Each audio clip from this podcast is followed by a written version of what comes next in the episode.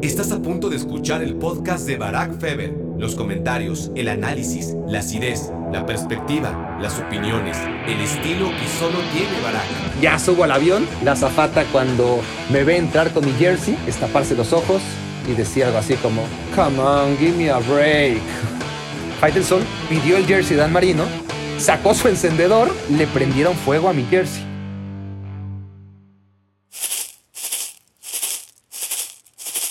Yo sé que ustedes saben qué significa este sonidito. Hola, hola, hola, bienvenidos a Me Quiero Volver Chango. Gracias por hacerme tu cómplice para matar el tiempo. Tú que a lo mejor estás en la carretera, quizás haciendo cola, qué sé yo, para comprar tortillas, asumo, eso sí, que guardando distancia reglamentaria y usando cubrebocas, que es muy importante.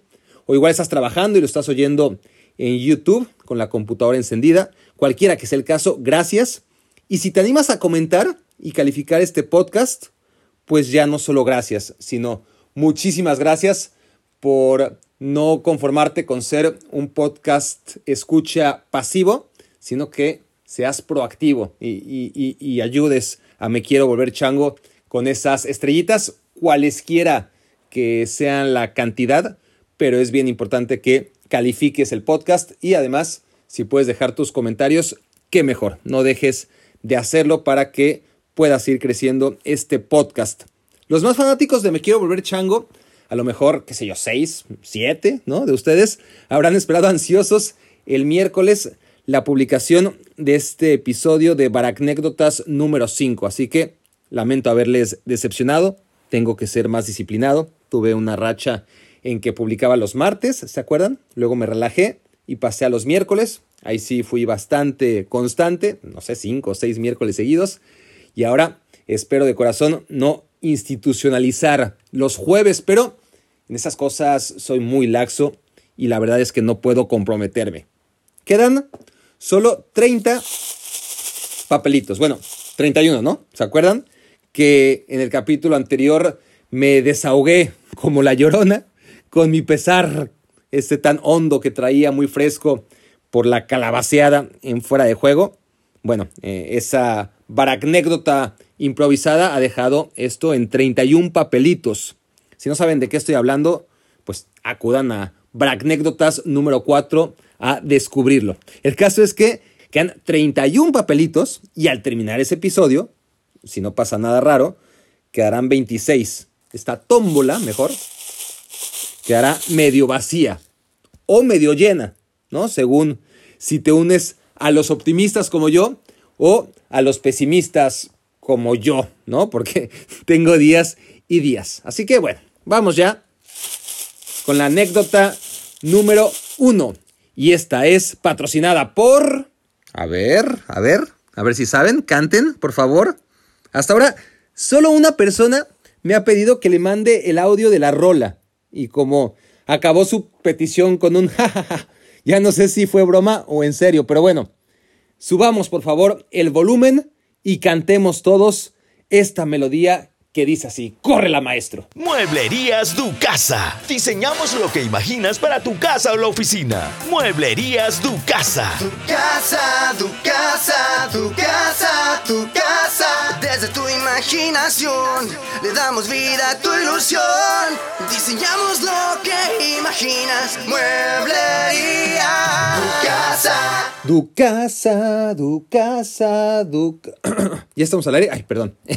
du casa ¿eh? Recuerden, por favor, que estamos en el buen fin y que hay descuentos reales del 20%. Repito, descuentos reales y pagos diferidos, cero intereses con prácticamente todas las tarjetas de crédito. Si estás escuchando desde Piedras Negras y no acudes a Ducasa Mueblerías, es que no eres un miembro digno de Me Quiero Volver Chango. Y te estoy hablando a ti, Edgar Vela, ¿eh? que no eres el único miembro de Me Quiero Volver Chango de esa ciudad, pero sí el único que me consta. Así que quienes no sean de Piedras Negras o de la región de Eagle Pass, en Texas, o por esos rumbos, no importa, vayan pensando, de todas formas, en el mueble de sus sueños, ¿eh? que algún día Ducasa Mueblerías aparecerá cerca de ustedes y se los construirá mejor aún que en sus propios sueños. Vamos ya a la anécdota número uno. A ver, Dice Blizzard. Ok, Blizzard. a ver, es que, bueno, recién llegado a Bristol, Connecticut, estamos hablando del año 2013. A mí ya me habían dicho que, era la muerte, ¿no? Que, no había nada. Yo ya conocía la nieve, pero de lejitos, ¿no? No, no era mi amiga cercana, ¿no? Ni, siquiera mi, mi conocida. A ver, alguien dijo que la gente que conocemos, no me acuerdo quién lo dijo, pero, pero es muy atinado, la gente que conocemos se clasifica en amigos, conocidos y saludados, ¿no? Y la nieve era mi saludada, ¿no? Sí había tenido contacto con la nieve, pero, pero muy esporádico. Y, sí, obviamente, cuando te hacen oferta en Bristol, Connecticut, y te lo piensas y preguntas y la gente como que en ESPN viviendo en México dice, no, no, no, es que Connecticut es terrible, es mucho frío y, son 10 meses de, frío y, no es tan así, no, era, no, no es tan así, pero vaya que sobre todo en los meses de enero y febrero se pone ruda la cosa. Así que, que era el mes de febrero, o, quizás finales de enero, yo llegué aquí a Connecticut justo el 2 de enero de 2013 y habría que, fechar, que checar la fecha exacta, ¿no? Eh, que, debe estar ahí disponible, porque fue una tormenta histórica. Entonces fui a trabajar como cualquier otro día y me dijeron que se avecinaba una tormenta de las buenas. En esa época yo hacía un show que se llamaba Redes y salía bien noche, como a las 11 creo. Y, y no sabían en ese momento si grabar el show o suspenderlo o, o qué hacer, ¿no? Al final deciden que vayamos en vivo porque aparentemente el blizzard famoso, esa tormenta de nieve, no iba a estallar hasta más tarde. Así que salgo del estudio, eso sí me dicen, sal rápido porque a medianoche va a ser lo peor, ¿no? Y ya estábamos jugando con fuego. Así que salgo del estudio y ya saben, ¿no? Gorra, el gorro, la bufanda, la chamarra, los guantes, las botas, a la nieve acumulada ya en el coche, ¿no? Y yo todavía no tenía coche mío y ESPN me había rentado un deportivo espectacular que no saben cómo me chuleaban en las gasolineras, pero que en esas circunstancias no me servía para ni madres, ¿no? Entonces, yo nunca había manejado en la nieve y recuerdo que tuve bastantes problemas para sacar el coche de ESPN, ¿no? del lugar en el que estaba estacionado.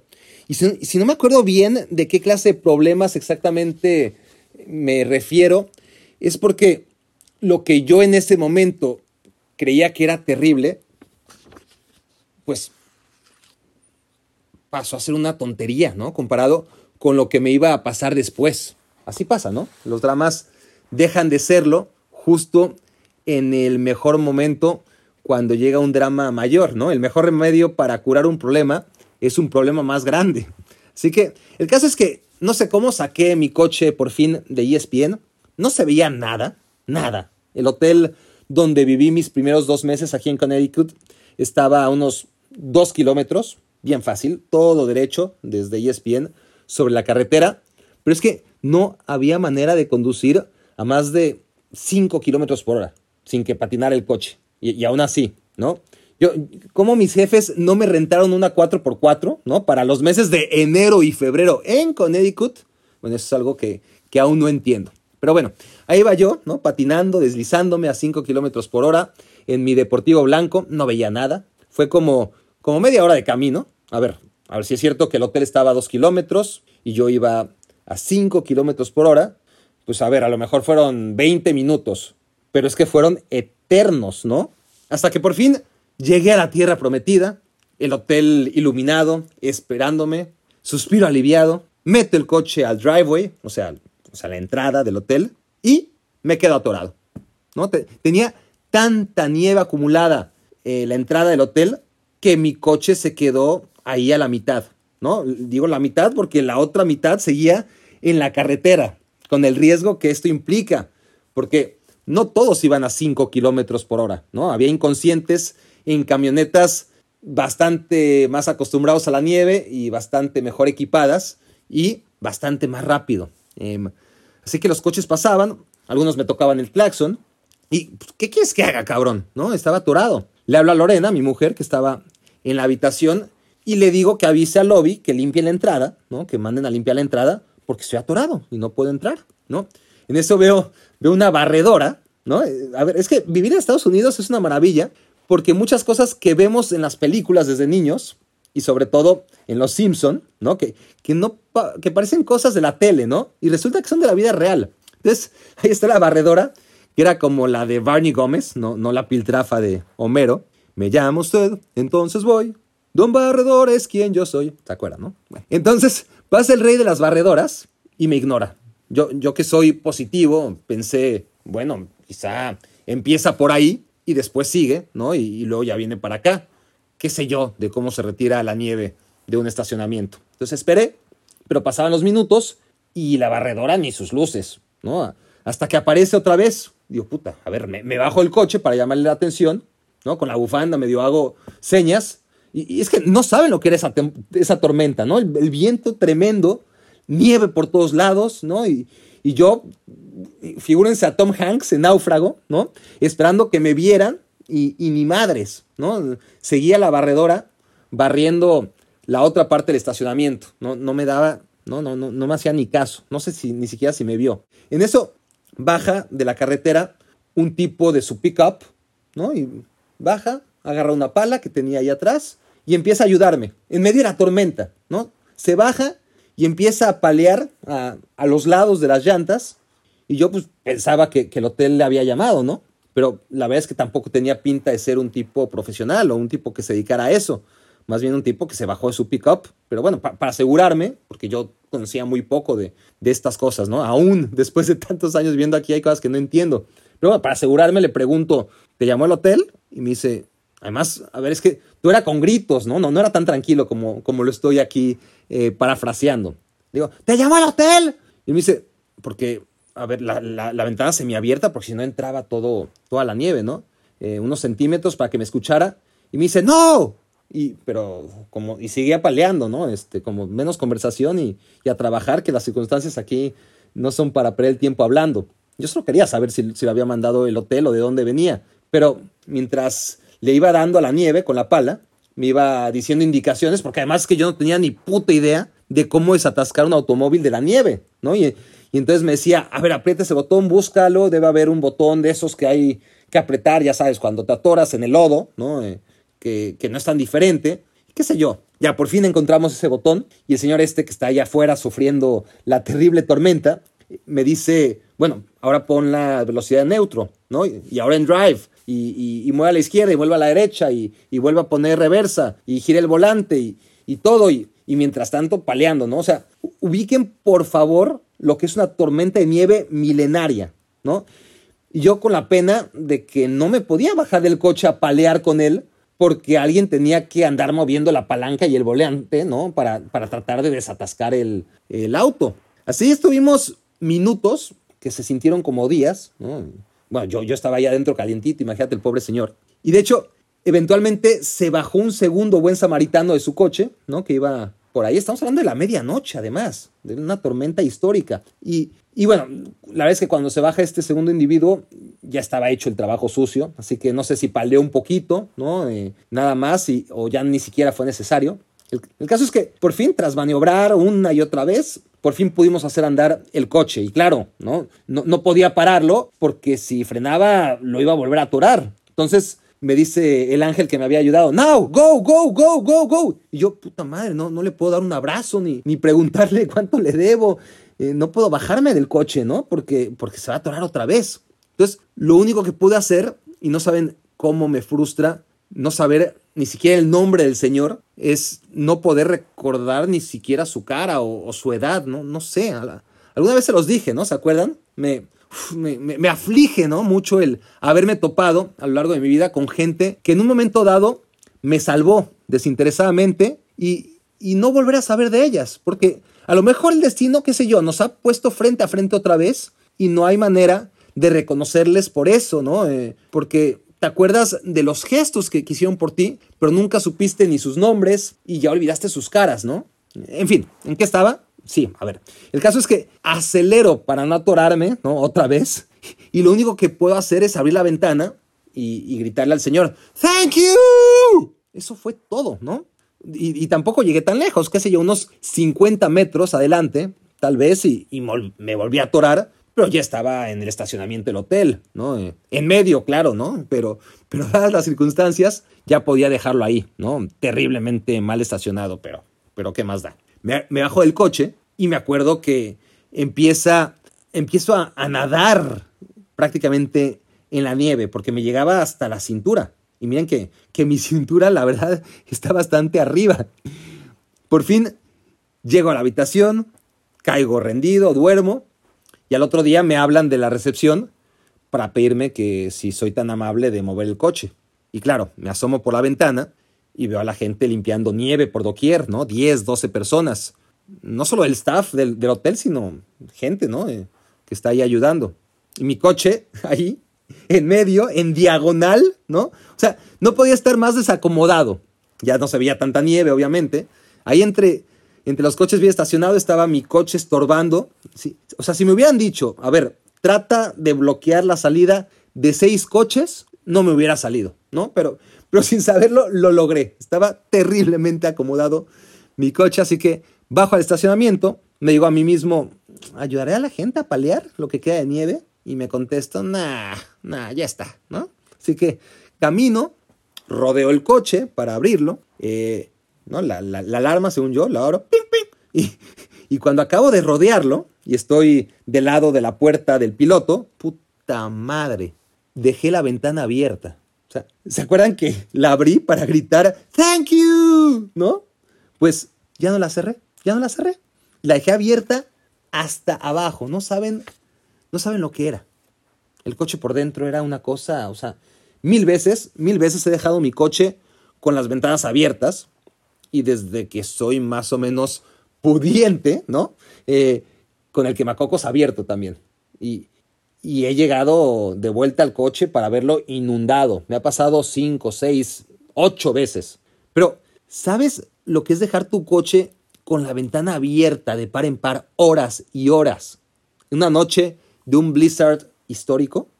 Porque no ha habido ninguno como ese desde entonces, ¿eh? O sea, yo llevaba ahí un mes, dos meses, menos de dos meses, llevaba un mes, si acaso. Y pensé que eso iba a ser pan de cada día y de cada año. Y resulta que la cosa no ha sido tan fea después de todo. Aunque, dicho esto, pues ya tocará, ¿no? Ha pasado mucho tiempo y, y estas cosas suceden. El caso es que la mitad del coche por dentro era nieve, un metro de nieve. Obviamente tuve que palear el exceso para poder sentarme y, arrancarlo y, moverlo, ¿no? Y luego, pues nada, ¿no? Esperar días y días hasta que la nieve acabara de derretirse por dentro. De hecho, pasaron semanas y, y creo que cuando regresé el precioso Deportivo Blanco, porque me lo rentaron durante dos meses y, compré mi coche, cuando lo regresé a la arrendadora, creo que todavía tenía nieve dentro. Quito el creo. Todavía tenía nieve dentro, ¿no? Es, es lo bueno de manejar coches que no son tuyos, ¿no? Eh, estaba obviamente pues con los asientos ya hechos pedazos. Bueno, no hechos pedazos, pero pues ya putrefactos, ¿no? De tanta nieve durante tanto tiempo. En fin, hasta ahí. Vamos con el segundo papelito del día. Si les parece, antes de sacar el papelito, les voy a regalar una anécdota bonus. Así que ahora que me acordé de mis primeros días en Connecticut, viene a cuento, porque yo llegué de ESPN México y me pagaron todo para la mudanza, ¿no? Si, si me quería traer los coches, de hecho, eh, me los podía traer, tenía esa oferta. Si no, entonces me compensaban económicamente por mal venderlos y, así ahorrarles a, a, ellos, ¿no? A la empresa el tener que mover mis coches desde Ciudad de México hasta el noreste de los Estados Unidos, ¿no?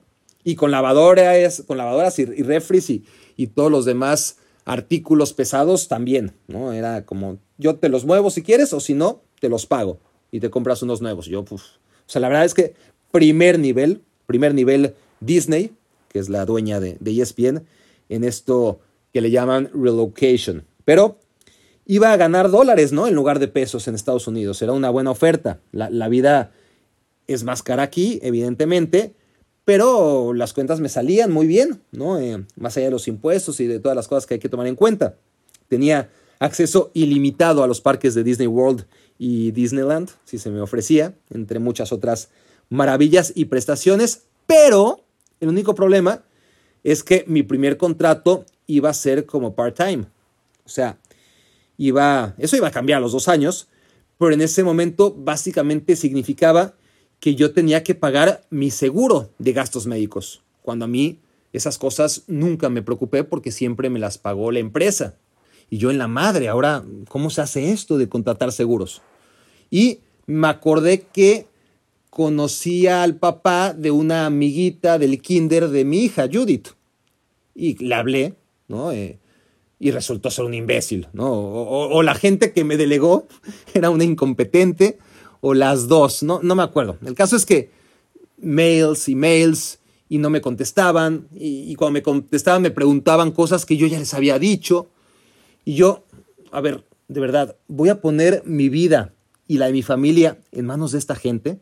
Y, no tengo que irme tan atrás en, el tiempo. O sea, ahora mismo, de hecho, estoy tratando de tramitar el retorno de una póliza que firmé hace 10 años, más de 10 años, con Seguros Monterrey, y no saben el suplicio que es tratar con esa gente, ¿no? Pasan las semanas y siguen dándome largas. Es de, es de esos males necesarios estar asegurados, que, que aquí todos tenemos que estar de acuerdo que es un mal muy necesario. Y hoy más que nunca. Y lo bueno es que aquí, en Me Quiero Volver Chango, todos nos ayudamos. Y entre ustedes, entre nosotros, está Luis González, un miembro fundador de este podcast, Me Quiero Volver Chango, experto en seguros y que les ayudará a encontrar la mejor opción de acuerdo a sus necesidades, ya sea seguro de auto, de gastos médicos, de vida, lo que necesiten. Pero cuídense por favor y déjense cuidar por Luis. Escríbanle a luis.gonzález arroba t de Tito h b de Barak México.com. Su WhatsApp es 5579 66 4879. No se lo repito porque es tan fácil como cuando tengan una pluma, le regresen aquí, ¿no? Más o menos al minuto 22 y cacho para 23 y cacho para, para regresar a los datos. Pero es muy importante que le escriban a Luis González porque además a los 10 primeros que le escriban los va a asegurar gratis. No, no, no, no, no, no, no, no, no, tranquilo Luis, no es verdad, es broma, es broma, pero escríbanle sin compromiso y déjense asesorar con un primate de confianza como es Luis González. Gracias Luis por patrocinar esta segunda anécdota. Ahora sí. Ay, Lupe Castañeda. Creo que fue el momento más feliz de mi vida. ¿Cómo empezamos? A ver, a estas alturas de la vida, creo que no es secreto que yo de niño le iba al Cruz Azul, ¿verdad? Y y quien no lo sepa, pues por favor acuda al primer capítulo de este podcast, el primer episodio de la historia de Me Quiero Volver Chango, cuando se llamaba A la Grande le puse Cuca, y ahí descubrirán por qué le iba al Cruz Azul y sobre todo por qué dejé de irle. Pero bueno, en la época en la que era muy, muy del Cruz Azul, hay un partido contra Pumas, que es el que más recuerdo, y a ver, yo siempre quería ir al estadio. Todos los sábados quería el estadio, pero era difícil que me llevaran, porque estaba muy lejos y porque, como les he contado, de mi familia a nadie le gusta el fútbol, más que a mi tío, ¿no? El, que me llevó con Faitelson aquella vez, eh, mi primera vez en Azteca y la segunda también, y el que me dijo quién era el Barcelona, ¿no? Siendo él del Real Madrid, obvio, cuando yo no, quería ir al Real Madrid y buscaba una alternativa. Bueno, él era el que me llevaba a los Cruz Azul América, y a veces, porque él no iba a ir al estadio a ver otro equipo que no fuera el América. Así que tenía otro tío que era de los Pumas y él me llevó, no sé si dos veces, ¿no? A, Pumas Cruz Azul, pero luego se fue a vivir a Canadá. Yo estaba muy chiquito y, y ya se perdió ese inicio de tradición. El caso es que Cruz Azul por fin iba a salir campeón ese año. Ya saben, la historia de siempre. Yo no los había visto campeones nunca.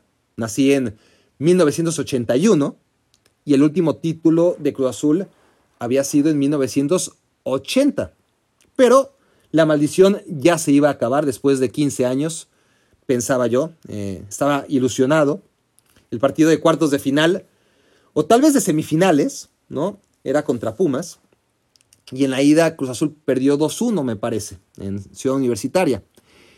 Y no sé cómo convencí a mi abuelo, que era un gringo radicado en México desde hacía 30 años, pero, pero cero futbolero, y lo convencí que me llevara al Estadio Azteca.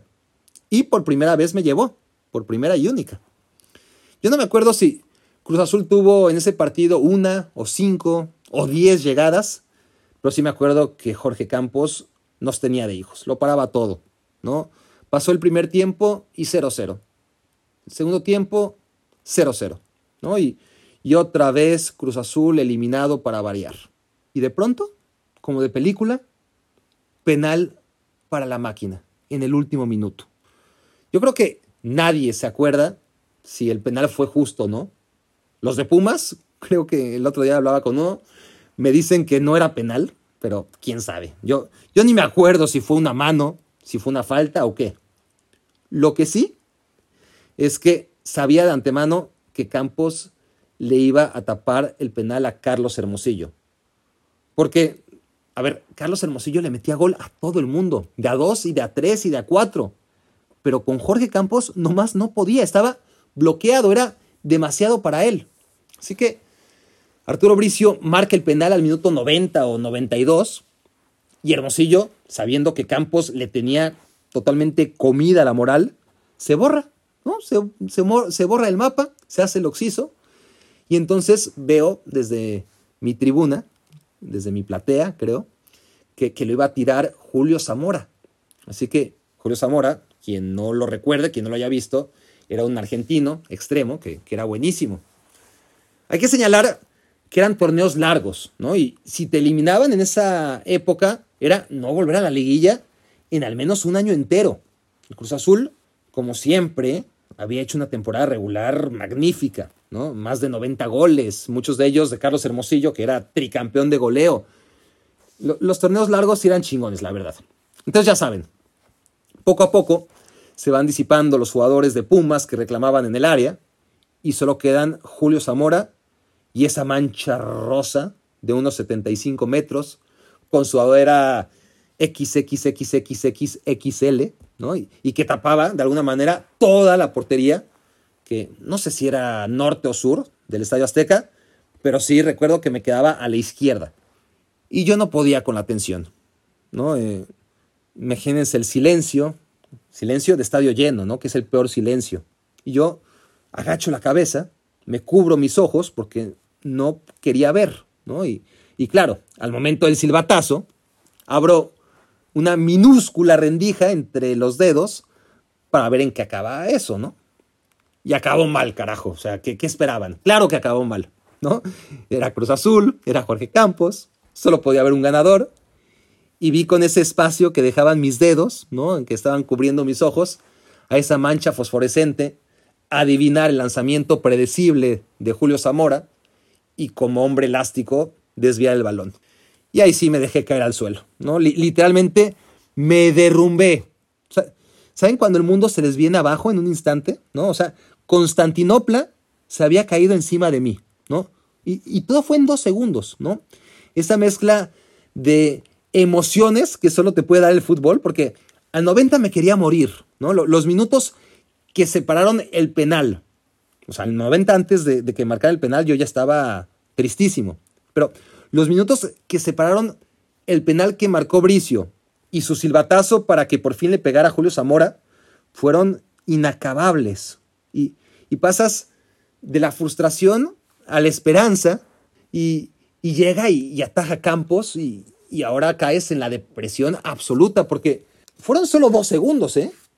Fueron solo dos segundos, pero yo nunca, a ver, no se me había muerto nadie aún. Y les juro que nunca estuve tan triste como esos dos segundos. A ver, eh, justicia para mi padre. Mi padre ya había muerto, pero, pero yo estaba muy chiquito. entonces no, eh, más allá del dolor, eh, esa conciencia de dolor, ¿no? Consideré necesario decir esto, pero bueno, dentro de mi conciencia, yo nunca había estado más triste que esos dos segundos. Y bueno, de pronto, ya saben, yo tirado, con la cabeza en el suelo y en dos segundos, ¡oh! el estadio. Y yo, ¿qué pasó? ¿No? O sea, les digo, el gol que más recuerdo de toda mi vida en un estadio, no lo vi. Pero ¿saben lo que dicen los ciegos que, o los débiles visuales, ¿no? Que, que al no poder ver, lo que hacen es desarrollar los otros sentidos y entonces son capaces de escuchar, de oler, de sentir, eh, de saborear, como nunca podremos hacer ninguno de nosotros que sí podemos ver. Así que lo que quiero decirles es que no vi ese gol, pero puta madre, ¿cómo lo escuché? ¡Guau! No me todo el estadio, o bueno, buena parte del estadio, porque también había aficionados de Pumas. Ya saben, ese ruido seco, inconfundible, de decenas de miles de gargantas, en un estadio que pasa del silencio al, estallido, ¿no? Y, y, entonces típico, ¿no? El, desconocido de al lado me sangolotea de arriba abajo, y, y yo como mi abuelo no podía entender bien qué estaba pasando, y por lo tanto no era capaz de compartir ese sentimiento, pues abracé al desconocido con la fuerza con la que abrazas a alguien por última vez. Y de hecho, claro, no volví a ver a ese tipo en mi vida. Me acuerdo que era mayor que yo, pero ya sabes que cuando, tú tienes 14, ves a alguien de 17 o de 19 y parece un señor. Y lo que contaba antes, ¿no? Quién sabe si ese cuate, yo, yo tenía 13, yo tenía 13 años. Quién sabe si ese cuate se me ha atravesado en la gigantesca Ciudad de México o probablemente en un partido de Cruz Azul, de tantos que he ido después como aficionado y, luego sobre todo ya como reportero, pues seguro que sí me topé con él muchas veces, pero es que es imposible que nos acordemos el uno del otro, ¿no? Nos acordamos si es que él se acuerda del momento, eh, que se acordará del momento seguro, no sé si se acordará que, que abrazó a un niño de 13 años, pero, pero aunque podemos acordarnos del momento, pues no nos podemos acordar de, de, la persona, ¿no? Como, como les decía yo con el tema este del Señor, del ángel que, que me vino a ayudar en medio de la tormenta. Pero bueno, ¿qué pasó? Pues mucho después, o sea, ¿qué pasó para que, para que acabara en gol esa jugada? Pues yo no lo supe en ese momento, ¿no? Pero mucho después llegué a la casa y pude ver que tras la tajada de Campos, le cayó el balón a Lupillo Castañeda y Lupe, que jugaba de lateral derecho, y les juro, no había metido un puto gol en su vida, ni uno. A, veces me equivoco, como con eso de que dije, y he sostenido muchas veces, que Roberto Medina metió el gol de valedores, eso lo dije en el último capítulo con el Tato Noriega, y, y en realidad lo que hizo Roberto Medina fue el mejor disparo de la tarde, la mejor jugada de aquel encuentro, valedores contra protagonistas, pero ese disparo lo atajó la paca del ángulo. El que metió el gol fue Paco Gabriel de Anda, ¿no? el, el 1-0 con el que le ganamos en el clásico de la infamia a los valedores. Así que repites tantas veces una cosa que la historia acaba por distorsionarse, pero, pero bueno, gracias a aquellos que me recordaron que el gol en efecto lo anotó Paco Gabriel y no Roberto Medina. Pero bueno, aquí en lo de Lupe estoy 99% seguro. ¿Ya ven? O sea, ya, ya bajó de les juro por mi madre a, bueno, 99% seguro de que ese fue el primer gol de su carrera, de Guadalupe Castañeda, y, ya era un jugador veterano. O sea, le, pegó con el alma y el balón se metió entre las piernas ¿no? de, ese monstruo rosa fluorescente que, solo había que encontrar el truco, ¿no? Para meterle gol, como al Rey Hippo de Punch Out. Díganme, por favor, que se acuerdan. Eh, y creo que no solo fue el primero, ¿eh? No, no solamente fue el primero, sino el único gol. Si no es su carrera, sí les puedo decir que fue el único gol que como en 10 años que vistió la camiseta del Cruz Azul, el Lupe Castañeda pudo meter, pero, pero qué gol, ¿no? Cazando el rebote de Jorge Campos en el minuto 90 y mucho para darle el pase a Cruz Azul a la siguiente ronda.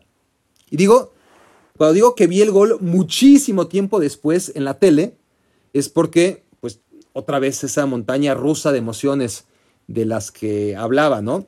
La expectativa e ilusión por el partido en los días previos, ¿no? La desesperación del 0-0 que se va alargando, la ilusión infinita del penal y el miedo también, el triste baño de realidad, ¿no? que, que duró dos segundos, y después el gol más feliz de mi vida. Y luego, pues calma, ¿no? Salimos del estadio mi abuelo y yo, caminamos, no encontramos el coche, siguió pasando el tiempo, caminábamos, dábamos vueltas, obviamente tráfico por todos lados, coches por todos lados, yo ya desesperado con mi pobre abuelo, que por cierto iba a morir al año siguiente, yo, yo no lo sabía, obviamente, porque estaba muy sano, pero ya se le iba el avión y pues no encontraba el coche, ¿no? Y, y caminamos y caminamos y vimos cómo se fue vaciando poco a poco eh, los alrededores del estadio de, de, la colonia Santa Úrsula. Y yo y le decía, ¿y si te robaron el coche, Dan? Porque a mi abuelo le llamaba Dan, nunca abuelo. En fin, se nos hizo de noche, seguimos caminando. Yo ya casi habría preferido que Cruz Azul hubiese perdido, pero que encontráramos el puto Tsuru 2 blanco, placas 669 FDW, ¿no? De, de las cosas que uno se acuerda. Información totalmente innecesaria que sigue ahí disponible, ocupando espacio en la memoria, cuando bien me serviría ese espacio para otras cosas más importantes. Pero, pero si un día ven un Tsuru 2 blanco, placas 669 FDW, ese es el de mi abuelo. Pero, pero bueno, por fin dimos por él, ya casi al filo de la medianoche. Estaba estacionado afuera del centro de capacitación, ahí donde entrenaba la selección nacional antes de que construyeran el centro Pegaso. Ahí estaba, ¿no? En, ese, en esa fachada de piedras negras con letras tipo graffiti amarillas. Eh, no lo voy a olvidar nunca. Y bueno, por cierto, ya, eh, nos subimos al coche y, y se acabó la historia de tantas emociones vividas aquel sábado. Y, y claro, si se lo están preguntando, al final la épica victoria sobre Pumas no sirvió para ni madres, ¿no? Porque Cruz Azul, como no les sorprenderá, no metió ni las manos en la final contra Necaxa. Fue una final muy parecida a la más reciente de Cruz Azul contra el América, eh, ¿no? Que llegaba como favorito a pesar de todo, que el otro rival pues no traía mucho, pero, pero le ganó sin despeinarse al final. En ese caso fue el Necaxa, como fue el América más recientemente, no en la final de 2013, que fue épica, sino en la última, ¿no? La, la de Caixinha. En esa final contra el Necaxa, que fue la temporada 1994-95, el último, o no, el penúltimo torneo largo, el Cuchillo Herrera le hizo marca personal a Julio Zamora, al susodicho Julio Zamora, que falló el penal que después logró anotar Lupillo Castañeda, y el Cuchillo secó a la estrella del Cruz Azul. Sin Julio Zamora no había quien abasteciera de pases a Carlos Hermosillo, y ahí se acabó un año más la historia del Cruz Azul que quedó en subcampeón. En fin, hay cosas que nunca cambian. Vamos ya a darnos una pequeña pausa, el clásico intermedio donde agradezco a todos los miembros fundadores nuevos. Ya no voy a pasar a partir de hoy lista porque cada vez recibo más mensajes y la neta quita mucho tiempo y no quiero que nadie deje de escuchar el podcast por escucharme recitar nombres que, que son desconocidos, ¿no? Pero cada mensaje que recibo, quiero que sepan, no importa cuántos me lleguen al día, los contesto todos. Y, y no nada más con un gracias por tus comentarios y, copy-paste eh, de un mensaje anterior que sirva para todos, sino que voy mail por mail. Eso sí, tardo un mes en contestar, a veces un poquito más. Me tengo que poner al corriente hasta para volver a estar a un mes de distancia, pero quiero que sepan que sus comentarios primero serán leídos, segundo serán respondidos y tercero con ellos entrarán al sorteo de preguntas. Esto es que entre todos los miembros de Me Quiero Volver Chango, eh, que me han mandado en algún momento de sus vidas un email, sorteo entre ellos un puñado antes de cada capítulo para que me hagan una pregunta por texto o de viva voz. Es el caso de Manuel Pérez. Escuchemos. Hola Barack, buenas noches y saludos a toda la finísima audiencia de Me Quiero Volver Chanco. Mi pregunta para ti sería, el Barcelona es un desastre en estos momentos y soy un gran aficionado como tú. Quisiera saber qué opinión tienes acerca de lo cercano que estará Messi o no de renovar, ya que se fue el asqueroso Bartomeu, desgraciado, dicho sea de paso, pues porque me gustaría que ese futbolista tan grande como Messi acabara su carrera pues en el equipo donde ha jugado toda su vida. Sería un una de las pocas cosas que puede salvar al Barcelona en estos tiempos, porque no creo que llegue muy lejos en la Champions y tal vez no califique para la próxima temporada. Así que, pues te lo pregunto como gran fan del Barça que eres como yo. Un saludo para todos y para mi novia Valeria, que es gran fan del Barça como yo y de tu podcast. Saludos. Saludos a Valeria Manuel. Bueno, em, a ver, yo creo que no. Honestamente lo veo difícil. También creía que Messi no se iba a quedar por ningún motivo en el Barça. Ya ves que sí se quedó, aunque fuera este último año. Yo creo que es el último año porque hay dos cosas que podrían retener a Lionel Messi en el Barça y creo que el Barça no puede ofrecerle ninguna de ellas. Un es títulos, volver a ganar cosas. No veo cómo pase, honestamente. Va a ser algo que, que tendrá que llevar tiempo. Aún en el supuesto de que llegue una nueva directiva y, haga bien las cosas, no va a resolver las cosas que tiene el Barça deudadas en todos los sentidos y, el mal trabajo y la horrorosa gestión de los últimos años. Así que, que deportivamente el Barça a plazo inmediato, y, Messi necesita pensar en el plazo inmediato, no en el mediano, no le puede ofrecer ni títulos ni lo otro que, que le interesa a Messi, como a todos los demás, que es el dinero. Porque no te engañes, eh, Manuel, si Messi está en el Barcelona, ahora mismo es por dinero, nada más por dinero. En algún momento quizás no fue así.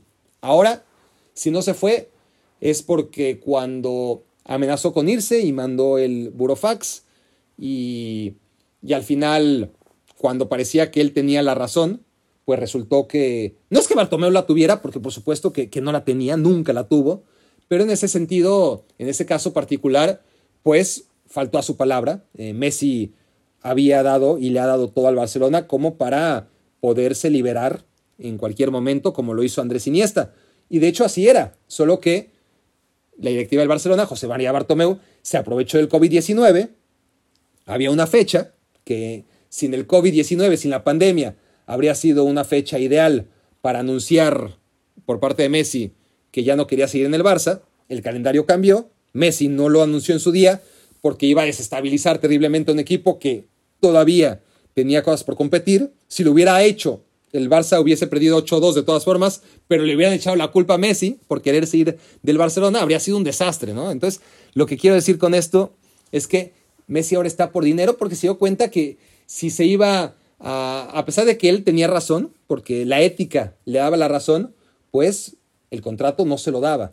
Entonces él pudo haber elegido eh, aceptar la demanda e ir a los tribunales y perder tiempo y dinero, porque contractualmente no tenía razón Lionel Messi. Así que si se quedó es para perder el menos dinero posible, es decir, para seguir ganando mucho dinero en el Barça y si se iba a otro equipo a ganar mucho dinero, pues parte de ese dinero habría tenido que distribuirlo en pago de abogados y en perder al final ese juicio. Así que por eso está Messi en el Barcelona por títulos, por dinero. El Barça no le puede dar títulos y creo que tal es su situación económica que tampoco le puede dar más dinero del que le va a ofrecer, digamos, el Manchester City. Porque aún si pudiese hacer un milagro en sus cuentas, o sea, el Barça no le puede pagar ni el finiquito a, aquí que se tiene, ¿no? Eh, es terrible, ¿no? No puedo pagar ni el fichaje de Memphis Depay, que era baratísimo.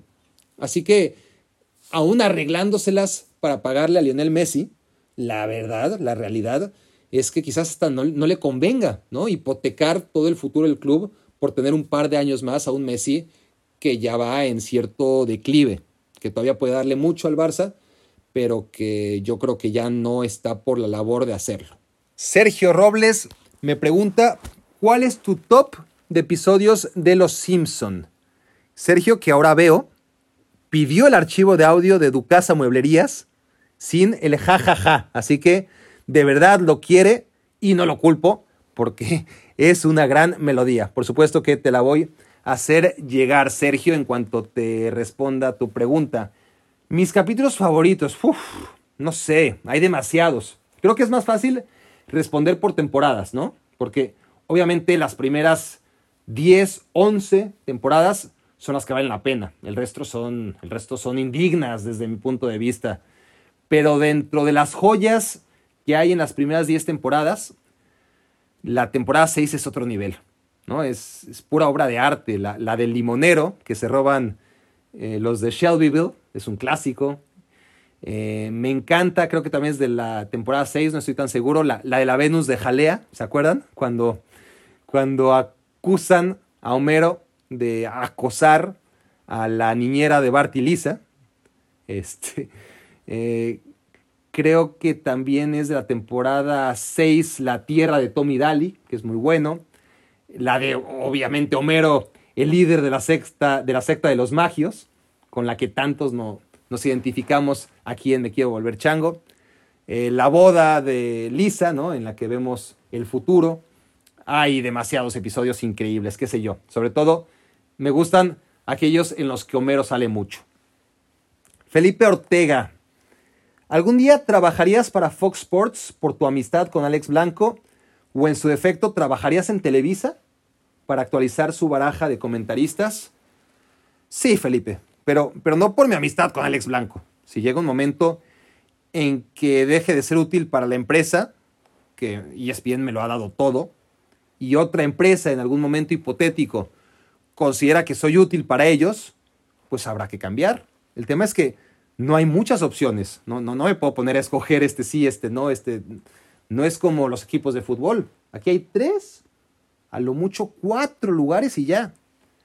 Pero sería estúpido de mi parte cerrarme aquí las puertas, ¿no? Mientras ESPN colme mis expectativas económicas y profesionales, soy el tipo más feliz del mundo viviendo en Connecticut. Si un día las cosas cambian, pues ya veremos, ¿no? Por, el momento, por el momento llamémosle, por favor, TUDN, eh, porque Televisa suena demasiado fuerte. En Televisa no, pero en TUDN quién sabe. Juan Manuel Torres, vamos a leer, nos dice, ¿Podrá la generación dorada de Bélgica ganar la Eurocopa cuando ésta sea que se juegue? ¿Y qué opinas en general de esta selección y sus estrellas? Lukaku, De Bruyne, Hazard, Courtois, Mertens, etc. Bueno, por fin una pregunta de fútbol, ¿no? Diría Lilini. Yo creo que yo creo que no está al nivel de Portugal ni de Francia, la selección de Bélgica, ¿no? Eh, Portugal y Francia llevan ya muchos años siendo los mejores. Y Inglaterra también tiene más proyección. Si la pongo a Bélgica por encima de España, de Italia, aunque no por mucho tiempo, porque, porque a mí me parece que Italia tiene mejores jugadores jóvenes que Bélgica, pero bueno, eso ya será en el futuro. Pero hoy por hoy, es que, a ver, Inglaterra, yo la neta ahora sí le creo, ¿no? Aunque Southgate no creo que sea el hombre indicado, sí es una generación increíble de, de futbolistas jóvenes. Pero ahora mismo la pondría ahí en un segundo escalón europeo junto a Inglaterra y por detrás de Portugal y de Francia. El tema con Bélgica es que en su momento tuvo a Company, Alderweireld, Vertonghen, Vermaelen, ¿no? Y tenía una defensa realmente muy buena, cuatro los que en su momento eran los mejores del mundo en la posición. Y por ejemplo no tenía laterales, pero centrales le sobraban. Ahora, pues los centrales está ahí nomás, con los justos, pero ya no le quedan centrales. Y, eso es un problema, porque, porque a ver, Vertonghen es una vergüenza. Alderweireld, eh, a mí todavía me gusta Alderweireld. Yo creo que todavía aguanta. Compañía está retirado. Y Vermaelen, bueno, ni se diga. Eh, está en Japón. no sé cómo le hace todavía. Pero, pero sí, es una realidad que, que Bélgica en ciertas posiciones del campo le cuesta mucho. Y, y es un problema el no estar tan bien protegido, más allá de tener jugadores de un nivel como el de De Bruyne, como Lukaku, que, está asegurado, ¿no? Son dos de los mejores en sus posiciones. Y, y Hazard, que es, que es una incógnita. Los Hazard, ¿no? Porque, porque Torgan venía muy, muy bien. No sé cómo va a llegar a la Eurocopa. Pero sí, a ver qué dicen las lesiones. Y, y de Eden, pues ni se diga. Pero bueno, así está la situación con Bélgica.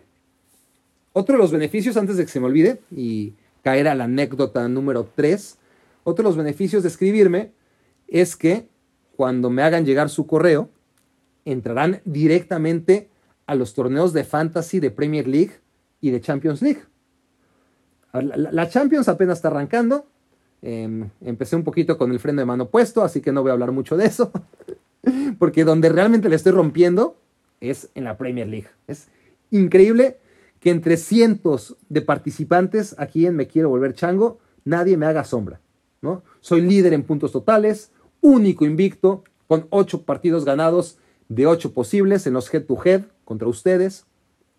La verdad, a ver si empiezan a defenderse, ¿no? Porque están poniendo muy mal parado, están poniendo muy bajo el nivel de todos los que no son su servidor y macho alfa, ¿no? Aquí en Me Quiero Volver Chango. Así que vamos a ver cómo evoluciona el fantasy de la Premier League y también el de la Champions, que hábilmente no me refería a él porque no me conviene, pero ya lo haremos en su momento. Vamos a la anécdota, a la baracnécdota número 3. Y esta es traída a ustedes por cortesía de Futoral. De verdad, les recomiendo que sigan esta cuenta, Futoral. Miren, si les gustan los memes, si les interesa saber el resultado del Barcelona, el del Madrid, o cómo le fue al América, qué tal van los mexicanos en Europa, entonces este sitio no es para ustedes. Pero, como yo sé que lo que ustedes buscan son historias, curiosidades, estadísticas interesantes, o sea, mayor sensibilidad, esas cositas de las que nadie habla, la verdad es que desde la caída de Fútbol Sapiens no ha habido nada como Futural. Por favor, chequen su contenido y síganlo. Futural en Facebook y Futural86 en Instagram.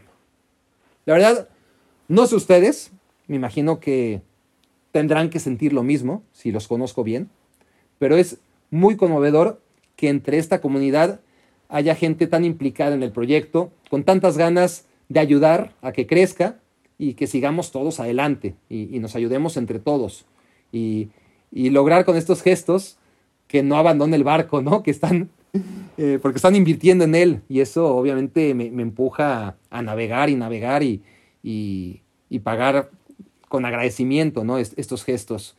Eh, yo sé que los anuncios son intrusivos por naturaleza, pero, pero no jodan, o sea, son ustedes. Ducasa es ustedes. Luis, el de los seguros, es ustedes. Futural es ustedes. No, no estamos hablando, qué sé yo, de mueblerías K2, de seguros GNP o, o de mediotiempo.com. Que si así fuera, les cobraría más y les dedicaría menos tiempo. Pero es que son ustedes. Y, realmente quiero que les vaya bien, tanto como ustedes quieren que me vaya bien a mí. Y, y no voy a ponerme a llorar, pero pero casi con lágrimas en los ojos. La verdad es muy bonito su apoyo y gracias por ello. Anécdota número 3. Dice, dice Maple Leafs. A ver, a ver si logro, a ver, a ver si logro que les cause gracia, porque necesita mucho contexto. A ver, terminando los fatídicos Juegos Olímpicos de Beijing, de los que ya hablamos largo y tendido en Baracnécdotas del pasado. Hicimos escala tras cubrir los Juegos en China, en Vancouver, Canadá. El día de mi cumpleaños, por cierto, 27 de agosto de 2008.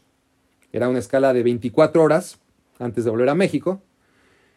Llegamos al aeropuerto, ¿no? Toda la comitiva de TV Azteca y todos vamos pasando rápido por migración, ¿no? ¿De dónde vienes? De China. ¿Qué haces aquí? escala. Cuando te vas, mañana. Y así vamos, ¿no? Pasando uno detrás de otro. Pero en eso veo que en la ventanilla de al lado, ahí está el torero, ¿no? Eh, Juan Antonio, Juan Antonio Hernández. El torero, pues. como, que, como que le vieron la cara de ilegal o narcotraficante, qué sé yo. Le, le, estaban haciendo muchas preguntas y yo, idiota como soy, pues me acerco, eh, ¿no? Eh, una vez que ya me habían a mí sellado mi pasaporte, pues a ayudarle un poco con el inglés, ¿no? Y, decirle al oficial, he's coming with us, ¿no? Eh, pendejo, ¿no? Porque lo pasan al cuartito, ¿no? Es en donde te la hacen de jamón y te la hacen larga y te dejan ahí horas. Y, a mí también me mandan al cuartito. Pero, pero, pero, a mí ya me sellaron mi pasaporte, o sea, I'm all set and ready to go. Me dice, no, no, no, por metiche al cuartito con el torero. En fin, ¿no? Eh, eventualmente, ¿no? Después de estar ahí no sé cuánto tiempo, una hora tal vez, no, no, tampoco fue tan drástico. Alcanzamos al resto en el restaurante y ya no pasó a mayores. Pero esto es para decirles que ya desde ese primer contacto mi relación con Canadá empezaba mal. Y, y es un país que a mí me encantaba. Bueno, me encanta. En ese momento yo lo conocía por primera vez. ¿Por qué? Porque, porque mi tío se había ido a vivir a Toronto y hablaba maravillas de Canadá. Porque yo era fan de los Blue Jays y lo sigo siendo, por si no lo sabían. ¿eh? Se ve que no siguen mi canal de YouTube, cabrones, y donde siempre salgo con mi gorra de los Blue Jays. Y de hecho, a ver, a ver, a ver, nada más rápido, una anécdota que me va a desviar como siempre el tema, pero que viene a colación con lo que hablaba de la primera baracnécdota del tipo que me ayudó, ¿no? Y, y, en lugar de irse a su casa y con su familia, a, a lo mejor no tenía familia, estoy hablando sin saber, quién sabe, yo creo que sí. Pero bueno, esa rabia de la que les he hablado tantas veces, que me da a conocer gente buena, pero que de nuestra conexión en la vida, el hecho de que esté condicionada solamente a ese breve momento en que coincidimos, ¿no? bueno, eso que ya les dije, ¿a qué voy? A que mi imagen idealizada de Canadá contribuyó también el hecho de que un día la selección mexicana sub no sé qué jugaba un partido amistoso contra Canadá en Alberta, en Victoria. Y Faitelson, que era el jefe de la redacción, me encargó llamar a alguna tele de Alberta, a cualquiera, y ver si por favor nos podían pasar la señal con los goles del partido. Y yo, sí, David, claro. Pero por dentro digo, ¿qué? ¿Qué me está pidiendo? O sea, ¿cómo chingados le voy a hacer y explicar ¿no? a estos tipos canadienses que necesito imagen de un partido de soccer que además en Canadá el fútbol soccer o sea, no existe, no existe que nadie, o sea, ¿cómo van a ir a cubrir ese evento? Por más que sea un pueblito, ¿no? Victoria, Canadá, o una ciudad pequeña, pues yo estaba seguro que, que, iba a perder mi tiempo, ¿no? Pero bueno, eh, esas habían sido las indicaciones y pues ahí me tienen buscando en Altavista o tal vez en Yahoo, porque Google ni existía en esos tiempos, eso sí creo que les puedo decir. Era un internet incipiente. Y bueno, eh, aún así doy con una televisora de Alberta, en Canadá. Y, pues me contesta una chica, Donna, miren, miren, ahora de la nada, de la nada me vino su nombre. A lo mejor, a, lo mejor es un truco de la mente y, me está convenciendo de algo que no es, pero yo diría que sí, que se llamaba Donna. Ahorita mismo me vino a la cabeza. Y yo, bueno, en ese tiempo, con mi inglés terrible, no ha mejorado tanto, pero bueno, en esa época sí era pésimo. Y, a mis diez y algo años, pues no me hacía ni entender, ¿no? Tenía un inglés sumamente limitado y tratándole de explicar a Donna lo que necesitaba, ¿no? Y, y no saben la amabilidad, ¿no? Un ángel de paciencia y además de inteligencia, además para entender lo que le estaba pidiendo. Resulta que no sé cómo le hice, más bien, a ver, para empezar, no sé cómo fueron a grabar el partido, ¿no? Eh, por la poca relevancia que este tenía, en un contexto en donde, a ver, ubiquemos que, en Canadá el soccer, el fútbol, no existe. Pero bueno, al final resulta que de milagro sí habían mandado a cubrir el partido, que tenían los goles, y acabé no sé cómo coordinando el envío de la señal de los goles desde Alberta, Canadá, hasta las instalaciones de Azteca en el Ajusco. Y y wow, para mí era una misión cumplida realmente que, que dentro de los pocos méritos que tenía en mi corta carrera era como lo máximo, ¿no? Y luego, después googleé, no sé si googleé o más bien altavistié a Donna y su apellido, que en ese momento sí me acordaba de él, y resultó ser la chica que daba las noticias en esa cadena local canadiense de, de Victoria, Alberta. ¿no? Victoria es la ciudad y Alberta es el estado o al revés. Creo que es así. Pero bueno, entonces, ahí me di cuenta que encima de amable, es que de eso sí me acuerdo, era guapa, era guapa y, además no, era la secretaria, era la conductora, ¿no? Y, entonces quedé enamorado, ¿no? Eh, pero bueno, eh, me fui desengañando con mis experiencias de primera vez en Canadá, ¿no? Esa percepción que tenía yo de la gente, no toda la gente era como dona. Que, que ojo, desde entonces he vuelto muchas veces y Canadá es un lugar que me encanta. Pero ese día en particular fue hostil. Salimos de comer, ¿no? Después de, llegar tarde, nos ponemos a pasear por el centro de Vancouver y yo que la verdad no soy de gastar mucho, como me acusaría el tato Noriega en el último episodio, que exagera, no es así, pero bueno, eh, pues sí, sí, no soy codo, pero pero cuido mi dinero. No, no, a ver, una cosa no está peleada con la otra. Pero bueno, en ese momento, tan es así, tan, tan no estoy tan obsesionado con el dinero, que decido comprarme mi regalo de cumpleaños. Eh, y, estaba bastante caro, porque todas las tiendas tenían mercancía de, deportiva, pero de los equipos de Vancouver, ¿no? Eh, y de, si había de otro equipo, era de hockey.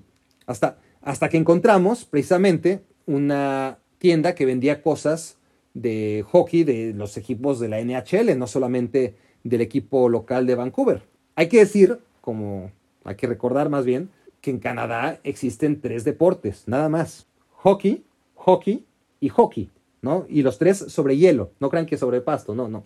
Yo, yo, quería un yo me acuerdo que quería un souvenir de los Blue Jays, pero me tuve que contentar con comprarme el jersey de los Toronto Maple Leafs, que pues también era azulito y, y pues además era el souvenir típico canadiense, pero me, me salió más de 100 dólares de la época. Era carito, pero bueno, fue mi capricho eh, de, cumpleaños. Y, y Carlos Sequeiro, que estaba ahí, era uno de los que venía en la comitiva, que ahora está en Fox, yo creo que sigue en Fox, le perdí un poquito la pista se compró la del Montreal. Me acuerdo el Chacho que traía el del Cagliari, creo. Eh, Rafa Ayala con la de Chicago. No sé quién traía la de Pingüinos, creo que, que un editor, Grajales. Em, me acuerdo también porque hace poco Martinoli publicó una foto y, por eso tengo aquí algunos detalles, ¿no? Eh, así que bueno, busca en, en, el Instagram de Martinoli aquella foto si les interesa. Así que ya de regreso al hotel, voy caminando con Carlos Sequeiro, con nuestros jerseys y, cada persona que pasaba enfrente de nosotros, pues nos decía algo. Pero todos, algunos riéndose, ¿no? Otros en gestos de burla o de desaprobación. Y, pues claro, nosotros no entendíamos lo que nos decían, no, no tanto por el inglés, sino por el slang, ¿no? Que, que, que se usa seguramente para insultar a los equipos. Es decir, a ver, agarra a un extranjero y aunque más o menos hable español, si trae la camiseta de las chivas, dile birrias o mira a los perros con cuernos o, saludos a Vergara y, pues no va a entender nada, ¿no? Eh, pues aquí lo mismo, nos decían de todo, pero la verdad es que no entendíamos qué tan malo era lo que nos decían. Lo que sí es que ya queríamos ir al hotel y ningún taxi se paraba a llevarnos. Era increíble nos pasaban de largo. Y hasta que nos empezamos a preguntar, bueno, ¿será por nuestros jerseys de hockey de Toronto y, y, Montreal? ¿Eh? Porque él traía el de Montreal. Cuando, ya nos íbamos a quitar por fin, ¿no? Este, pues, a ver, vamos a quitarnos los jerseys y, a ver si así alguien nos hace, ¿no? Este, nos hace la parada. Pero bueno, antes de que lo hiciéramos, por fin se paró un taxi, entramos y nos dice algo así como, Well, well, so so where are the Montreal Canadiens and Toronto Maple Leafs fans going to? And by the way, what the hell are you doing together? ¿No? O porque claro, ya, ya, no sabía que le sorprendía más, ¿no? Eh, ver en Vancouver a dos tipos con los jerseys de los equipos de Montreal y Toronto, tan lejanos, o que además son equipos irreconciliables, ¿no? Montreal y Toronto. Así que no sabía que le sorprendía más de los dos al taxista. Entonces, ahí es donde comprendimos que, que lo que estábamos haciendo era como andar paseando, no sé, por las calles de Nápoles con las camisetas del Inter y el Milan, ¿no? Al otro día, pues, no aprendo mi lección. Eh, llegamos temprano al aeropuerto y yo, por supuesto, como hacía un poco de frío, pues me puse mi jersey de los Toronto Maple Leafs. Paso el arco de seguridad para entrar ya a la propiamente a las salas de abordar y me hacen pasar otra vez, aunque no sonó el arco metálico. Yo, bueno, pues paso otra vez. Y paso, y no, y me hacen pararme, y me pasan, ya saben, el, ese detector de metales eh, por el cuerpo. Me dicen, a ver, extiende tus brazos, eh, pero yo no sonaba en ningún lado. Este, me checan la maleta, me sacan todo, me la hacen meter. Yo, pero, pero ¿dónde está la cámara escondida, no? Eh, ¿Qué es esto? ¿No? Este, ¿qué les pasa? Y al final les juro, les juro que todavía no sé si fue en broma o en serio, pero me dicen, that was just for being a Maple Leaf fan. o sea, todo esto fue nomás por ser de los Maple Leafs. Y yo, ¿qué? Pero de verdad no sé si fue broma o en serio, porque lo dijeron muy serios. O sea, ¿cómo explicarles que solo me gustó el color del jersey, ¿no? Y, la hojita de maple coqueta, que no conozco a un solo jugador del equipo, ¿no? Ni, ni, de ahora, ni de entonces, ni de nunca. De hecho, sería incapaz de mencionar un solo jugador en la historia del hockey, aparte de Wayne Gretzky, ¿no? Que, que jamás jugó en los Maple Leafs, hasta donde sé. Por fin, ya subo al avión, y esto tampoco es broma. Lo primero que hace la zafata cuando me ve entrar con mi jersey al avión es taparse los ojos y decir algo así como, come on, give me a break. y entonces, entonces comprendí que los Maple Leafs son peor que la América, están peores, peor vistos que la América, ¿no? En ciertas partes, al menos en la costa oeste de Canadá, son como, como el Real Madrid en la mismísima Barcelona. Así que, bueno, después de entonces me he puesto varias veces, todavía sobrevive ese jersey de los Maple Leafs. Espero que se diga jersey cuando hablas del uniforme de hockey. Si no es así, discúlpenme. Pero, pero bueno, no he vuelto a tener problemas en Estados Unidos poniéndome ese jersey. Pero vaya que sí los tuve en Vancouver. La anécdota número 4. No tiene patrocinio. No me quejo, ¿eh? Pero ya saben que si quieren ayudarme a mí, a la comunidad con sus servicios de hojalatería y pintura o qué sé yo, pues háganmelo saber a barak, arroba barakfeber.com. Digo, escriban aunque no sea para patrocinar, ¿eh? Háganlo de todas formas. Vamos con el número 4. Ay, ya se me cayeron. Ay, qué torpe soy. A ver, ¿cuál agarramos? Agarramos este. A ver. Contracrónica, dice. Por contracrónica, ¿por qué? Pues por el origen de la contracrónica, me imagino, ¿no? Sí, yo, yo, creo que, que escribí contracrónica, como también escribí valedores, un papelito que no ha salido todavía, para contestar la inquietud de tantos de, cómo surge la contracrónica, que lo he hablado en muchas ocasiones, pero quizás no lo suficiente y seguro no a profundidad aquí en Me Quiero Volver Chango. Y hoy que estamos en el capítulo 20, me parece, pues ya va siendo hora de que hablemos de cómo surgió la contracrónica. La contracrónica nace como idea inspirada de otro producto. Esto ya ha pasado el tiempo y, esto no le va a sorprender a, casi nadie, ¿no? Porque ya con la proliferación del YouTube, pues hemos tenido más acceso a lo que antes solamente podías acceder viajando. Me refiero a ese gran programa que se llamaba El día después de Canal Plus en España y particularmente la sección Lo que el ojo no ve. Yo estaba en España en ese viaje del que ya he hablado muchas veces, tan enriquecedor, a los 18 años, y vi en el típico show, ¿no? Eh, que se llamaba El día después, que yo nunca había oído hablar de él, el típico show del domingo en la noche, vi cosas que, yo no había visto nunca en México, eh, porque no se limitaba a hacer el resumen de los partidos, sino que tenía piezas, piezas de, de un color diferente al color de Faitelson. Eh, con otra óptica, otra perspectiva. Y una de esas piezas, la que más me llamó la atención, la que me encandiló, fue un seguimiento a Joseph Guardiola. Guardiola, jugador, obvio, que era uno de mis grandes ídolos, sino mi gran ídolo, el capitán del Barça. Y era eso, era un seguimiento durante todo el partido a Guardiola. Y lo que más me gustó es que encontraba exactamente el balance, el equilibrio entre la comedia y, lo periodístico, porque te enterabas de cosas que, no puedes apreciar en un partido, ¿no? Eh, porque en un partido, pues, ves a los 22 jugadores, eh, la cámara, pues, toma al que tenga el balón y por ahí reparte, ¿no? Entre algún otro y el que está en la banca y la tribuna y, y seguir a un solo jugador, pues, pues te enteras de, de cosas que no te enteras cuando ves los partidos. Pero a la vez, como que sabían muy bien en qué momento meter la broma y de manera en que cualquier espectador más o menos inteligente sabía diferenciar, a ver, esto es serio y esto es broma. Entonces, me encantó, me encantó y, dije, yo ya trabajaba en TV Azteca, estaba empezando, dije, algún día lo voy a hacer, un día lo voy a hacer. Cuando encuentre a alguien en el fútbol mexicano similar a Guardiola, ¿no? Eh, del peso de Guardiola, em, lo voy a hacer. Y así pasó el tiempo, se quedó en mi cabeza y llegó la liguilla, yo creo que de 2001, o sea, dos años después. Entonces era un partido Toluca contra Chivas en la bombonera y Faitelson me manda a cubrir el partido y hacer color.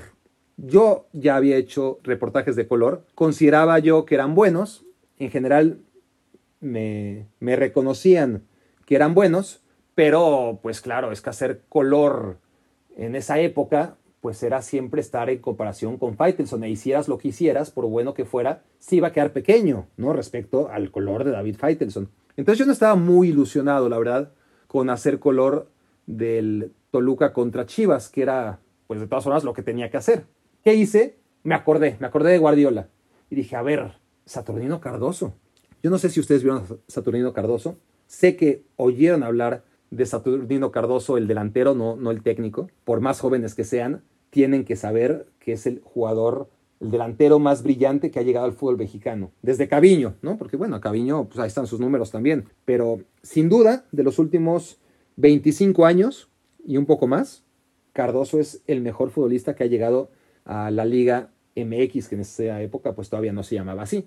Así que dije, ahora es cuando, o sea, ¿qué más quieres, Barack? Haz el seguimiento de Cardoso. Entonces le dije al camarógrafo quién era yo creo que era el Ferni, no sé, no sé quién era. ¿Quién sabe quién era el camarógrafo de la primera contracrónica? No me puedo acordar de eso.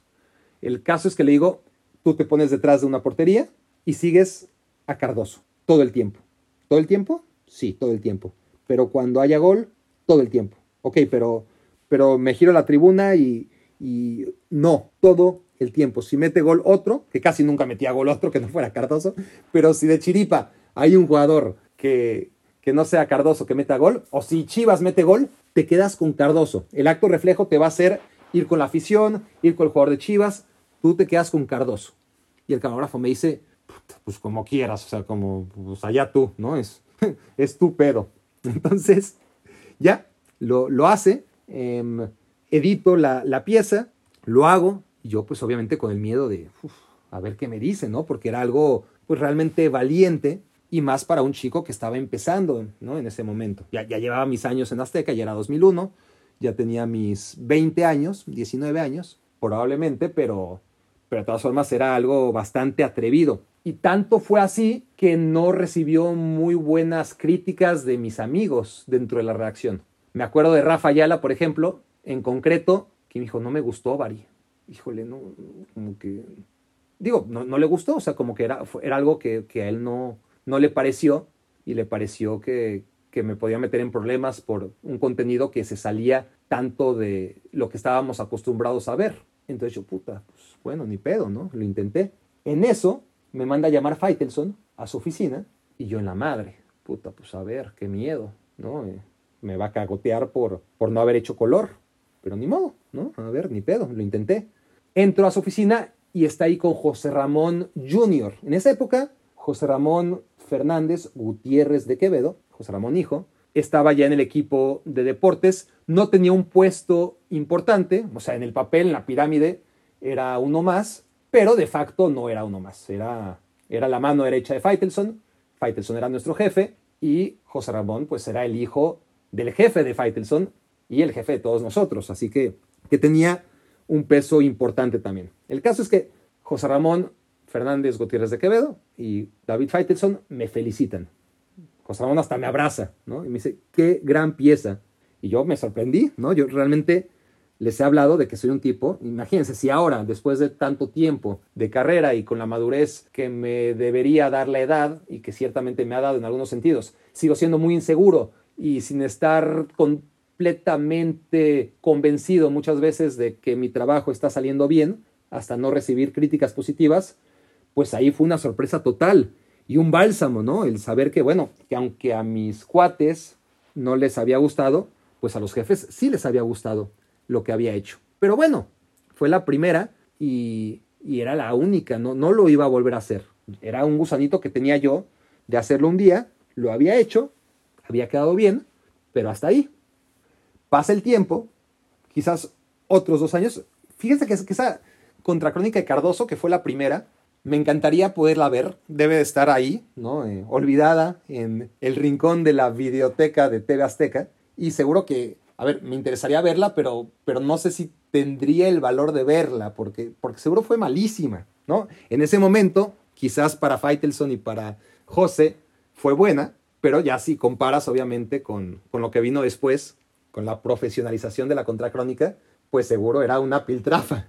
Eh, sería interesante, sería interesante poder acceder a esa primera contracrónica porque no, no, no está, no está en YouTube. En esos años todavía estaba muy lejos de inventarse YouTube y, nadie la grabó en su VHS y si sí, pues nadie hasta ahora la ha subido. Si alguno de ustedes la tiene, pues podría ser una joya, qué sé yo. No, no sé si alguien la tenga en su disposición. Pero bueno, pasaron dos años, más o menos, y se repite más o menos la historia. Me mandan a Zapopan a cubrir un Tecos contra América, pero ni siquiera tenía relevancia, más allá de la relevancia que siempre tienen los partidos de la América. Em, y yo, puta, tengo que hacer color, ¿y ahora qué hago? Y en eso se me prende el foco y digo, pues sigue a Cuauhtémoc, como seguiste a Cardoso la otra vez, hace quizás dos años, ahora haz lo mismo con Cuauhtémoc. No es un personajazo, te va a dar, seguro que te va a dar. ¿Quién iba a decir que esa iba a ser no solamente la segunda contracrónica y que no iba a ser la última, todavía no se llamaba contracrónica, sino que iba a ser apenas la primera de cuantas, ¿no? Dedicadas a Cuauhtémoc. Total que, que fue un éxito, es así, como que ya la gente, por lo menos adentro, ¿no? De, Azteca, se acordaba de que ya lo había hecho una vez antes, ¿no? Con, con Cardoso, y bueno, con un personaje como Cuauhtémoc, pues todavía era mucho más fácil reírte, ¿no? Así que fue un éxito, fue un éxito la segunda contracrónica, o el segundo ejercicio de color al estilo Barack Feber, llamémoslo así, y, y ya, em, me di cuenta que podía seguirlo haciendo esporádicamente. Así que en esa época, no mucho después, Hugo Sánchez era el técnico del Necaxa, y dije, vamos allá, allá vamos, vamos a hacer una nueva contracrónica con Hugo Sánchez. Así que también Hugo Sánchez creo que fue la tercera contracrónica. Ahí a lo mejor ya me estoy equivocando, pero pues yo creo que así fue. Y luego empezó a hacerlo de manera cada vez más, más habitual. Me acuerdo de una en la que jugaban Monterrey contra Tigres. Entonces hice a los dos técnicos. No sé, em, no sé en ese momento quiénes eran. Quizás Mario Carrillo de los Tigres y, y Ricardo Lavolpe de Monterrey. Creo que así fue. O el Piojo Herrera. En fin, empecé a hacerla pero, pero nada, era un ejercicio que eran las, las cosas que hace Barack, nada más. No, no, los hacía cada semana. Pero llega el día en que Faitelson se va de TV Azteca. Se va de TV Azteca a ESPN. Ya no está José Ramón. Y la Tapí, que en esos meses era el jefe, pues se le cae el mundo encima porque Deporte B, sin José Ramón, ya, ya de por sí, Deporte B sin José Ramón, o sea, que era Deporte B? La nada. Y sin, y sin Faitelson, pues quedaba en la nada, de la nada más absoluta, ¿no? Así que, que me manda a llamar y me dice, mira, las mamadas que... Bueno, no, no, era, era un tipo educado, eh, la tapí, ¿no? ¿no? No se refirió así, pero bueno, me dio a entender que las mamadas que hago, que no tenían nombre, uno, había que ponerle nombre, y dos, había que hacerlo todas las semanas para rellenar el hueco que dejaba el color de Faitelson en Deporte B y los patrocinios y, y todo lo demás. Así que Decidí ponerle contracrónica porque pues, es un género periodístico que, en México no se utiliza mucho, pero en España sí, a lo que le llamamos color en México, básicamente le llaman contracrónica en, España. Así que para dar la vuelta le puse contracrónica, me lo aceptaron y a partir de ahí empecé a hacerlo cada semana. Ese fue el origen de la contracrónica. ¿No me faltó nada? Yo creo que no. Creo que esa es la historia a grandes rasgos de lo que me catapultó, honestamente, ¿no? en, esta vida eh, periodística. Em, pues sí, la verdad es que no es algo que considere yo que sea un plagio, sino al contrario, es algo, y yo siempre lo reconocí en, su momento, ¿no? Es, yo me inspiré de algo que vi en España y le di mi, le, puse mis cositas, ¿no? Eh, luego se hizo muy famosa la de Gravese, ¿no? La, la graveciña. Y ahí hubo gente que pensaba que, yo me había fusilado la graveciña, cuando no, la, la graveciña fue después de lo de Cardoso. Em, pero bueno, son, son dos géneros que crecieron juntos y la verdad es que en España también lo hacían espectacular, aquellos encargados de hacer lo que el ojo no ve. Vamos a la quinta. ¿Si es la quinta? Ya me perdí. Sí, es la quinta. Quedan Y ahora sí, la mitad de los papelitos. ¡Wow! Jersey, Miami. Seguiremos hablando de Faitelson. Estado presente, ¿no? En todas, en casi todas las de hoy. Faitelson. Eh. Hablando de jerseys, además, ¿no? Venimos a hablar del jersey de, de los Maple Leafs. Ahora hay que hablar del jersey de Miami. Miren, esta anécdota, los que sean reales seguidores de Hueso Colorado de Me Quiero Volver Chango, sabrán que, que esta anécdota del jersey de Miami ya asomó su cabeza en un capítulo anterior, concretamente el de Alex Blanco. Y va a ser rápida, porque creo que ya quienes hayan escuchado ese episodio, pues ya tienen todo el contexto. Y, quienes no, pues nada, a escuchar el episodio de Intimidades de dos comentaristas con Alex Blanco para que sepan de qué estamos hablando. Pero retomando el tema, resulta que por ahí de finales de los 90, principios de los 2000, la redacción de TV Azteca tenía un vicio preocupante ya con las apuestas. Era un mundo sin explorar y que iba a traer muy malos tragos y consecuencias como el de Enrique Garay y el boleto que se le perdió a Tonatiu. La hipoteca de la casa de Faitelson. Es, más o menos en serio esto, ¿eh? que les voy a decir, pero un día David apostó, voy a inventar cifras porque no las conozco, em, pero digamos que 20 mil dólares. A lo mejor estoy exagerando o a lo mejor hasta me estoy quedando corto, quién sabe. Creo que era un partido segurísimo del Cruz Azul, probablemente en casa ante el Querétaro o algo así. De esos partidos que pones 10 dólares y te paga 2. Eh, pues aquí pongamos que puso 25 mil dólares para ganarse 5 mil dólares que necesitaba para completar el, eh, pues, ¿cómo se llama? El enganche, ¿no? De, de su casa. Creo que algo así era. Y, y no mamen el sufrimiento y la tensión que se vivió en la oficina hasta el minuto 80 y no sé qué, que cuando por fin el equipo favorito que jugaba en casa, que no sé si era Cruz Azul, porque habría sido una irresponsabilidad de Faitelson, ¿no? Temerario poner en pies del Cruz Azul la hipoteca de tu casa o el enganche de tu casa. Pero bueno, ya me desvié de nuevo. Eran tiempos en donde realmente se apostaba y se apostaba muy fuerte en la oficina. El caso es que yo, aparte de ser fan de los Blue Jays, soy muy fan en el fútbol americano de los Miami Dolphins. Miren que, que por primera vez en décadas puedo decirlo con orgullo y sobre todo con ilusión. Por primera vez, con orgullo siempre, pero con ilusión nunca. Y, y había perdido ya toda la ilusión y la he recuperado con Tua, la verdad. Pero, pero en fin, volvamos a la anécdota. Se jugaba en esa época un Monday Night, Jacksonville contra Miami. Y yo fui a la oficina, ¿por qué no? Con mi jersey de Dan Marino. Y no por molestar a nadie, solo porque jugaban los Dolphins y, era un partido importante y, yo quería apoyarlos con ese jersey que tan caro le había salido a mi abuelita, ¿no? Así que yo, yo no tenía ni idea que toda la redacción, o tres cuartos de la redacción, le había metido dinero a Jaguares de Jacksonville para ese partido. Y entonces, pues el ambiente estaba crispado. Eh, y yo, inconsciente como era en mi adolescencia, o sea, lo sigo siendo, imagínense entonces, pues me dediqué a lo mío, ¿no? Si ellos habían apostado por Jacksonville, pues era su pedo. Yo quería que ganara Miami. Así que empieza el partido, iba ganando Miami, y yo a festejar, Y, se empiezan a poner violentos. Ya para el segundo cuarto eh, o tercero, me quitan el jersey y empiezan a hacerme, ¿cómo se llama? Role, ¿no? Eh, pasárselo de uno a otro. Y yo ahí me tienen persiguiéndolo como un baboso. y, qué, hacía? ¿no? ¿Con, quién nos acusaba? ¿Con Faitelson, que era el jefe? Pues Faitelson obviamente también había apostado a favor de Jacksonville e hizo lo que habría hecho cualquier jefe responsable y que se apiadara por un chico que estaba sufriendo los efectos del bullying ante sus ojos, ¿no? Así que lo que hizo fue, pidió el jersey Dan Marino, sacó su encendedor y rodeado por todos, ¿no? Figúrense el señor de las moscas, ¿no? El ritual. Ante mis ojos incrédulos, le prendieron fuego a mi jersey.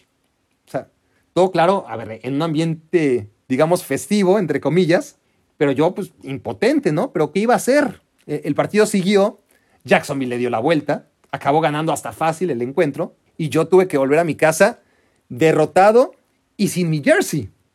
o sea, claro que Faitelson entró en razón cuando me despedí de él y, y, me dijo, no te preocupes, Rey, te voy a comprar uno, uno nuevo. Y yo pues claro que le creí, ¿por qué me iba a mentir Faitelson, no? Y yo a huevo, hasta salí ganón porque mi jersey ya había, ya, ya, ya habían pasado los años, estaba viejito. Yo creo que ya hasta Dan Marino se había retirado, ¿no? Y seguía teniendo el número 13 ahí. Eh, inocente como era, cada semana, durante varios meses, ahí me tienen preguntándole a Faitelson si se acordaba del jersey que, que me tenía que reponer. Sí, sí, Rey, cuando, cuando a los Estados Unidos, ahora tengo un viaje a San Diego y, y te lo compro. Y, y, él siempre con cara seria ¿eh? y sincera me decía, sí, sí, la próxima semana que tengo este viaje. Igualito ya saben, ¿no? Cuando por teléfono me decía, sí, sí, perdón por dejarte plantado, Rey, pero estaba en junta, te veo mañana a las 5 sin falta. Y ahí iba yo creyendo en su palabra, ¿no? Todas las veces. Bueno, esa historia no la voy a repetir porque ya está registrada en Baracnécdotas 1 o 2, tal vez. No me acuerdo. Bueno, con el jersey pasó lo mismo, ¿no? Meses preguntándole, me daba pena, pero pues yo quería mi jersey nuevo, que me había, ¿no? Que me lo repusiera, tampoco me iba a hacer ningún favor, me, me quemó mi jersey, pues que me comprara uno nuevo, ¿no? Pero bueno, acabé resignándome que a diferencia de, de que me pude salir con la mía y en su momento entrar a trabajar a, pesar de, de, todas las dificultades impuestas a, a, la redacción de TV Azteca, después de tantas largas de Faitelson, con el, con el jersey no hubo forma, ¿no? no me lo iba a comprar nunca. Ahora, he de decir, dicho lo anterior, para ser justo con don David Faitelson, que en mi carrera David me ha dado mucho más que comprarme un jersey nuevo de los Miami Dolphins. Cuando entré a ESPN, por ejemplo, eso no habría sido posible sin sus gestiones. Pero eso, amigos míos, primates y primatas, es material de otro papelito que aún está por salir en una próxima edición. Esto fue Me quiero volver chango. Gracias por hacerme tu cómplice para matar el tiempo. Mueblerías Du Casa. Diseñamos lo que imaginas para tu casa o la oficina. Mueblerías Du Casa. Tu casa, tu casa, tu casa, tu casa. Desde tu imaginación le damos vida a tu ilusión. Diseñamos lo que imaginas. Mueblería Tu casa. Escuchaste el podcast de Barack Feber. Toda la información de los deportes con un toque de Barack.